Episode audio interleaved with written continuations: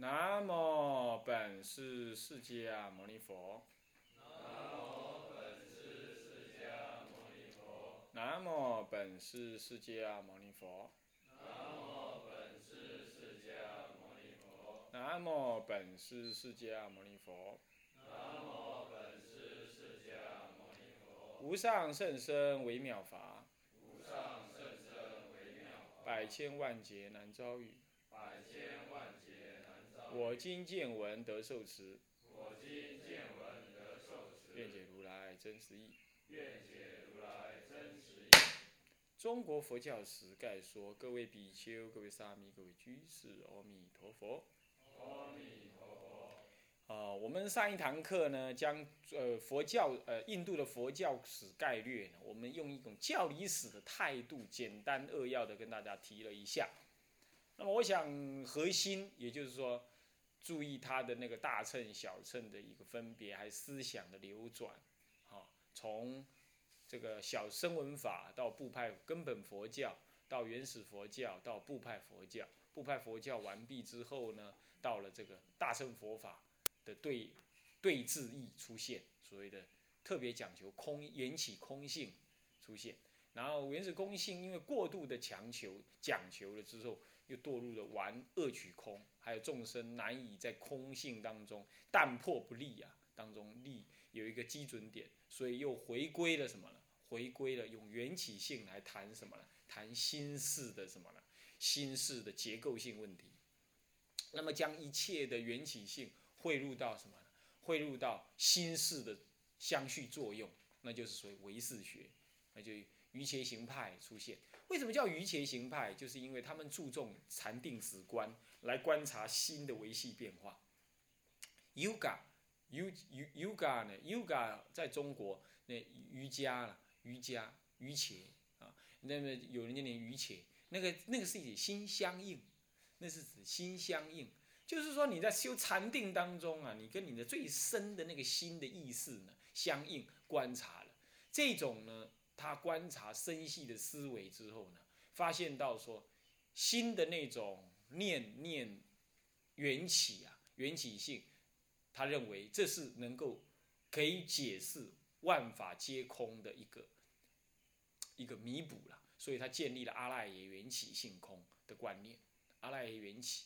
所以才建立了一个赖耶修行转世成智的这种观念，这就是从空到有，但是这样一建立之后，空有之间产生了某种程度的一个一个对话跟对立。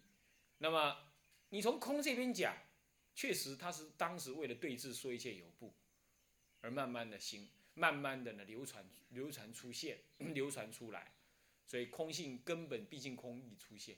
可是，毕竟空意一直被误导为完空之后呢，这个、这个、这个什么，这个心事的赖耶缘起的知见呢，就从俱舍论说一切有部，再转生出来，所以将七十五法转为白法，所以说有白法名门论这部论的出现呢，也是这样来的。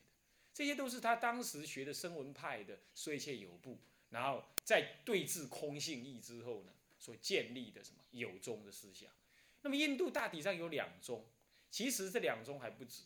后来这两宗一直在空有之间两边对立，嗯，有了第三个态度，那就实相中的出现。其实实相中在龙树菩萨就已经讲实相这个道理了，可是他那个时候重点在空，到了鸠摩罗什的时候，他解释的空的这中道实相呢，他就能够尽量的。恢复到凸显他这个不可思议有的这个概念，所以说这个时候空跟有就已经是整合。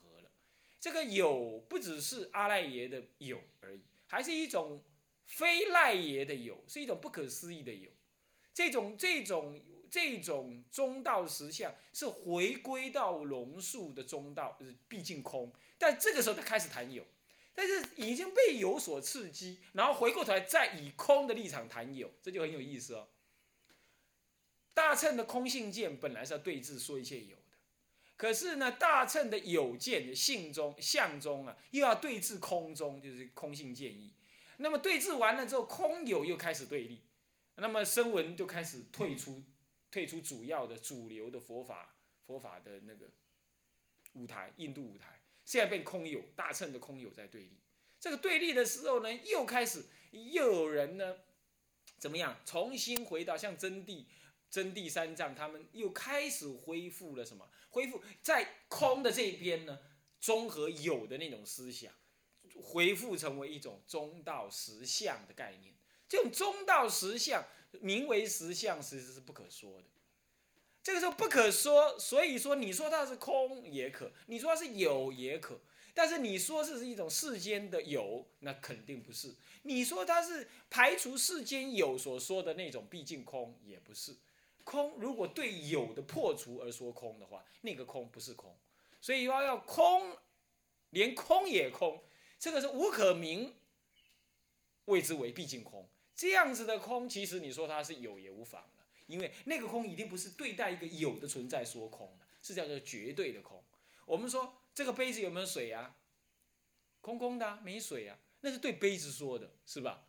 有杯子的存在，里头不装水，我们才能够说杯子是空。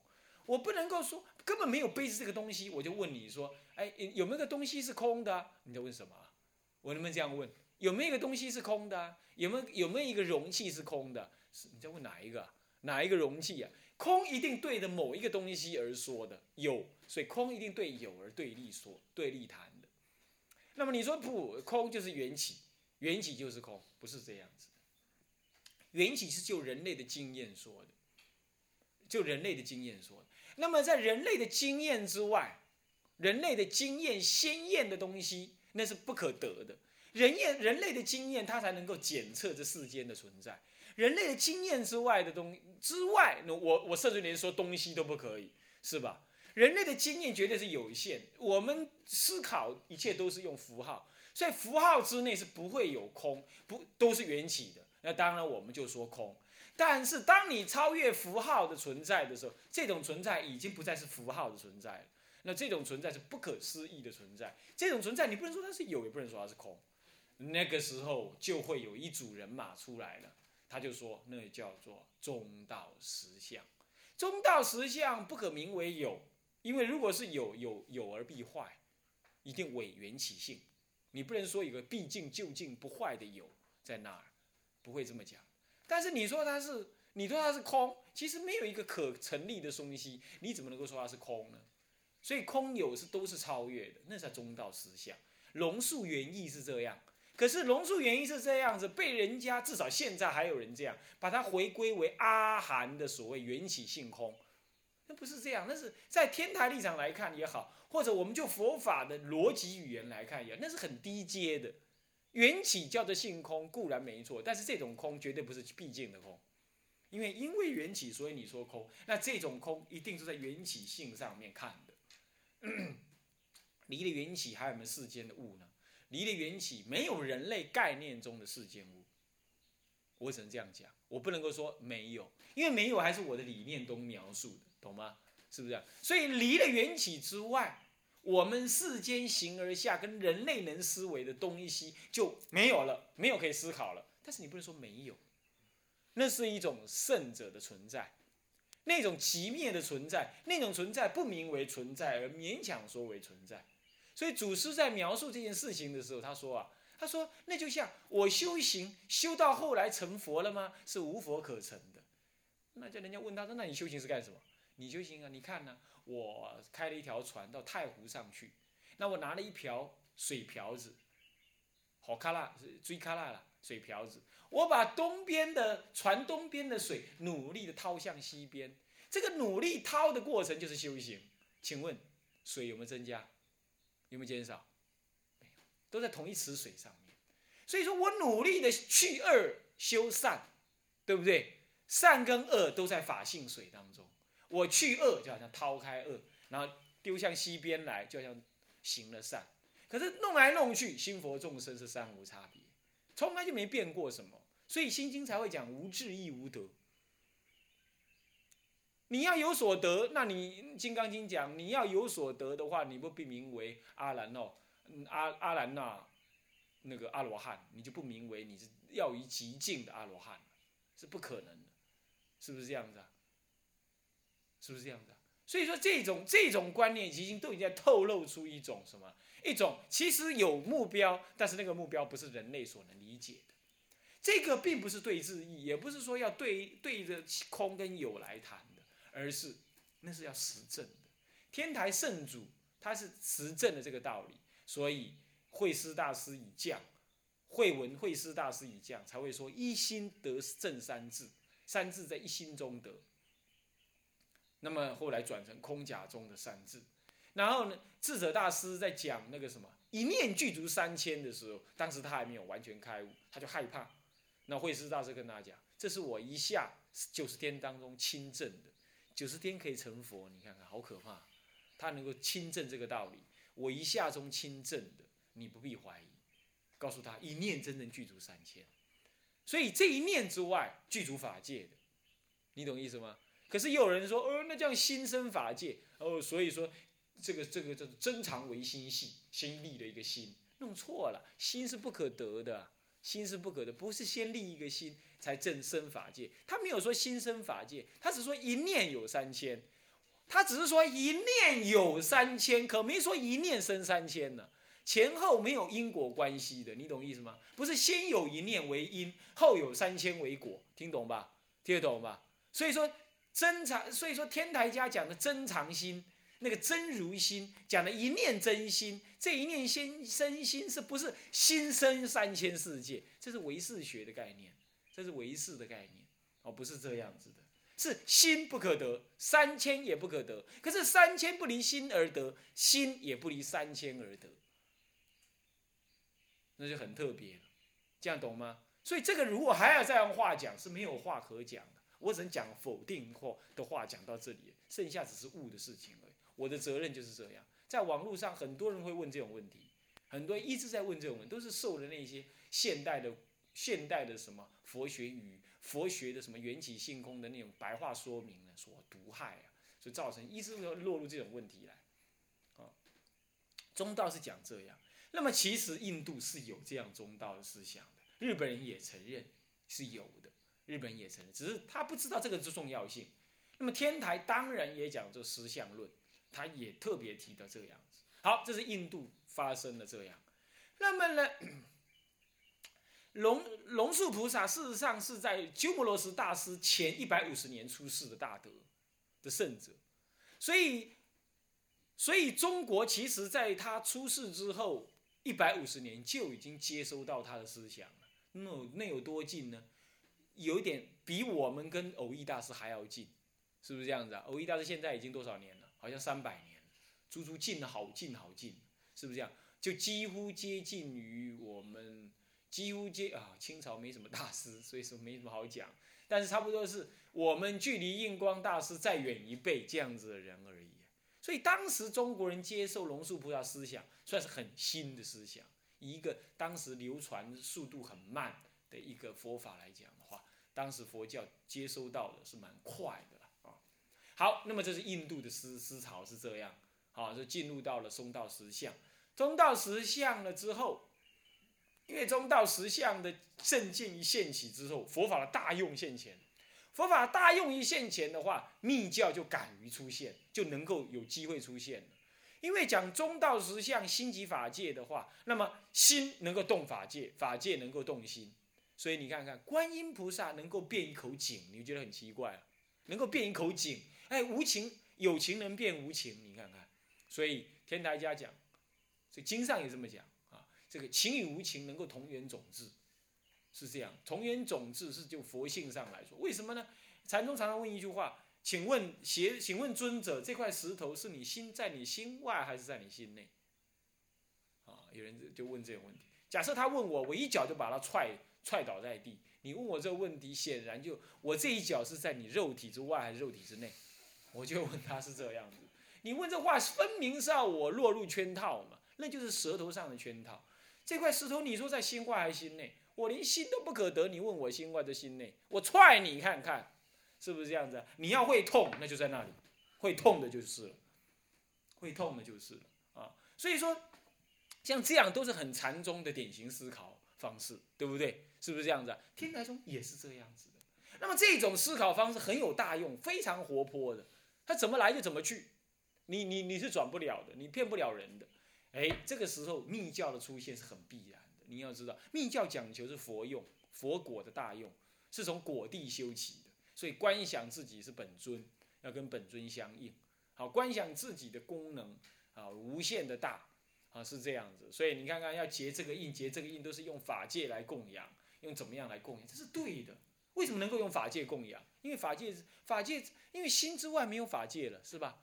所以心供养就是法界，你把心扩大、扩大、扩大，你随时修无量无边的菩提心，那我们的心就无量无边大。当然你可以拿须弥山来供养，对不对？我们觉得结那个须弥印的时候啊，是不是我们就是拿那个须弥山来供养，对不对？是不是这样子啊？那是可以的。为什么这样不可以？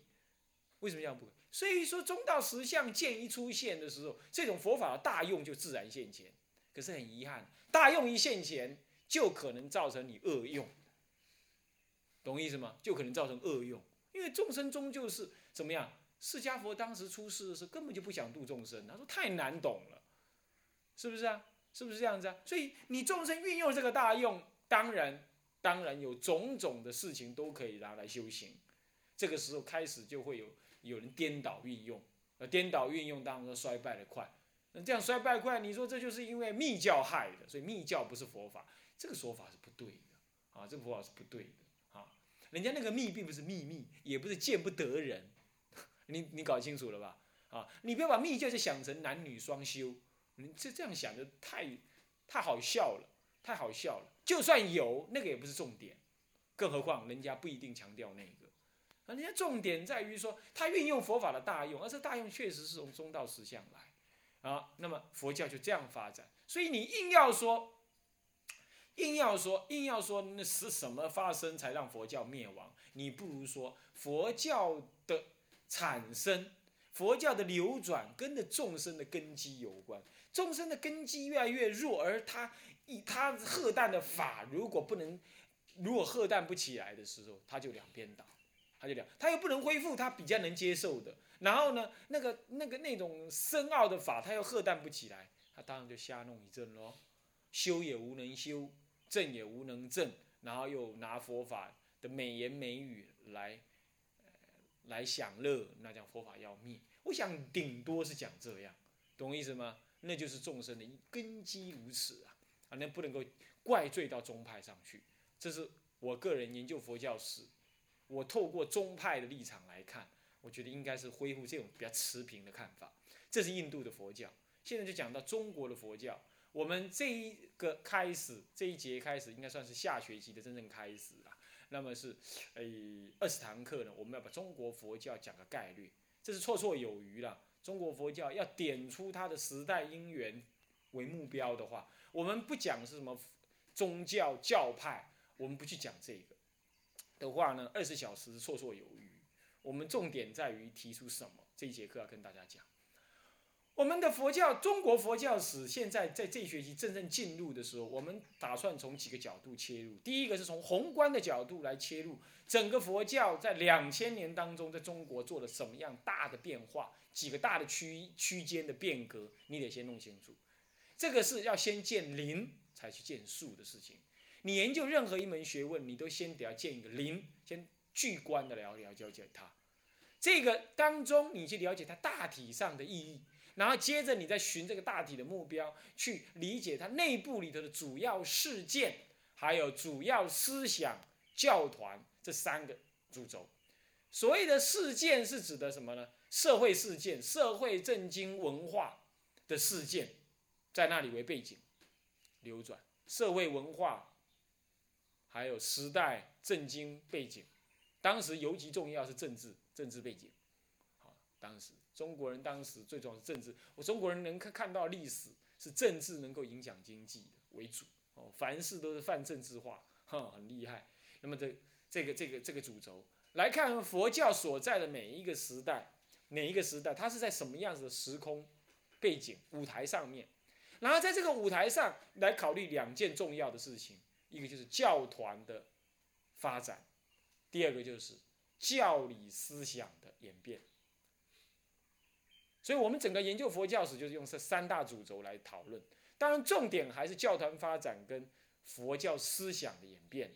这是佛教史最名副其实的内容，对不对？可是我们要运用不同的做法。以前人就专谈这两件事，结果他抽离了什么社会背景？我们必须把这种一切的社会人文、军事、政治、经济背景呢，也适当的导入来讨论、来理解。在这方面，你们手头上的那本黄灿华的的的的的书呢，当然是极端的，是不够的。不过它是极端传统，所以让你们成为教科书是可以的。可是在这方面的运作方法呢，汤用彤也好啦，日本人也好，都有了很新的方式。佛教史，中国佛教史的研究在世界上独步的不是中国人，是日本人。这点还是不得不承认，他们的成果比较丰硕，啊，成果比较丰硕。台湾人呢，还没有写过一部，一部比较好像说完整大部头的一个佛教史，啊，略略的好像有圣严法师，啊，圣严法师。啊，他好像写过啊一部分，或者他翻译的，啊他翻译的啊翻译的我手头上是有，啊那么那么不管怎么说啦，日本人写的我已经说过了，我们也不一定完全接受，但是呢有一些材料确实对一个出家人，你也不可能再去做一个历史学家去找去挖，那么当然你可以拿他们的做一个参考，而我的责任呢？我的责任呢，不只是要参考他们的来告诉你，我还要去分别。我不是把它抄抄剪剪，剪刀浆糊加纸，这样来弄成我的讲义跟我的讲词的。应该是说，我去理解、吸收、研判，然后汇入一个道人的理解之后，讲给各位听。虽然这运用的材料确实有不少是日本人的，或者是类似像汤用彤这样子的民国的学者啊。那么好，那么我们用的态度是这样，我们研究的方式是这样。那我们的进展是什么样子的进展的呢？我们进展的方式呢，基本上是啊，我们先对中国佛教做个鸟瞰性的、概略性的这种理解。这种理解当然也是用三轴来理解啊，社会环境、政社会政经背景，还有嗯，教团发展。还有政经，呃，还有呢，教理思想演变，好，三个为主轴来谈。那么呢，做一个概率性的理解，理解完了之后，对各个时代呢，再做围观的这种讨论。不过，因为我们时间只有二十小时，所以我们也只能够就对这绵绵长长的这个呃漫长的两千年历史啊，做极简要、极重点性的提醒。我们可能选一个重要事件，比如三三五一乱，它的成因、后果、影响、因应是什么样？成因是什么？影响又是什么样？后果造成了什么？最后怎么因应？怎么恢复？这对我们来讲很重要的。未来历史学家再来讨论中国的佛教，已经不再谈三五一乱了，三五一惑了，是应该说三五这个。三五这个这个呃三五一乱呢，还外加一个一文，文化大革命恐怕更严重啊。那么三五一乱呢，这个这个固然呢都也很严重，有的也研究起来也很广泛，但是你说彻底到连根拔除到简直都都没有了，哇，这个恐怕是文化大革命才是更是。比较起来是更是浩劫啊，因为他用新的技术、新的方法来铲除什么？铲除佛教啊，那个就跟以前那种用旧技术、旧方法啊，嗯，来的怎么样？嗯，来的差很远啊，而且用的手段之狠，到现在呢，还还还可以看得出来那个痕迹，哦，那个那个样子。嗯，好。而且恢复的还算是很慢，都不算是快啊。政府在这方面的接受度呢，还不是放开开放度还不是很高啊。好，那么我们所以说这些都是要选重点谈一谈哦。我们大概处理的方式是这样。好，那么现在我们就进行这个第一部分，就是鸟瞰总总览的部分。这个总览的部分呢，我们。原来呃是这样跟大家讲，就是说以一个中国佛教的总览哎，中国佛教总览其实 它会跟中国佛教的分歧呀很有关系，所以我们把中国佛教总览这一个单科啊，这一个属于呃叙叙叙说的部分，也把它挂入了那个正说的什么中国佛教的分科这里头来，这分分歧这里来，我们要总览中国佛教，其实不如从中国佛教的分歧上面来谈起，这样就。当然能够看到中国佛教主要的发展的过程，这样各位懂吗？什么叫做分歧呢？历史上我们不，我们作为一个历史的研究者或者是爱好者，我们要研究一个时机、一个时间的研，呃呃，我们要研究一个历，要研究历史，最重要是你就首先要划定时间范围，是吧？比如我研究的是近代史，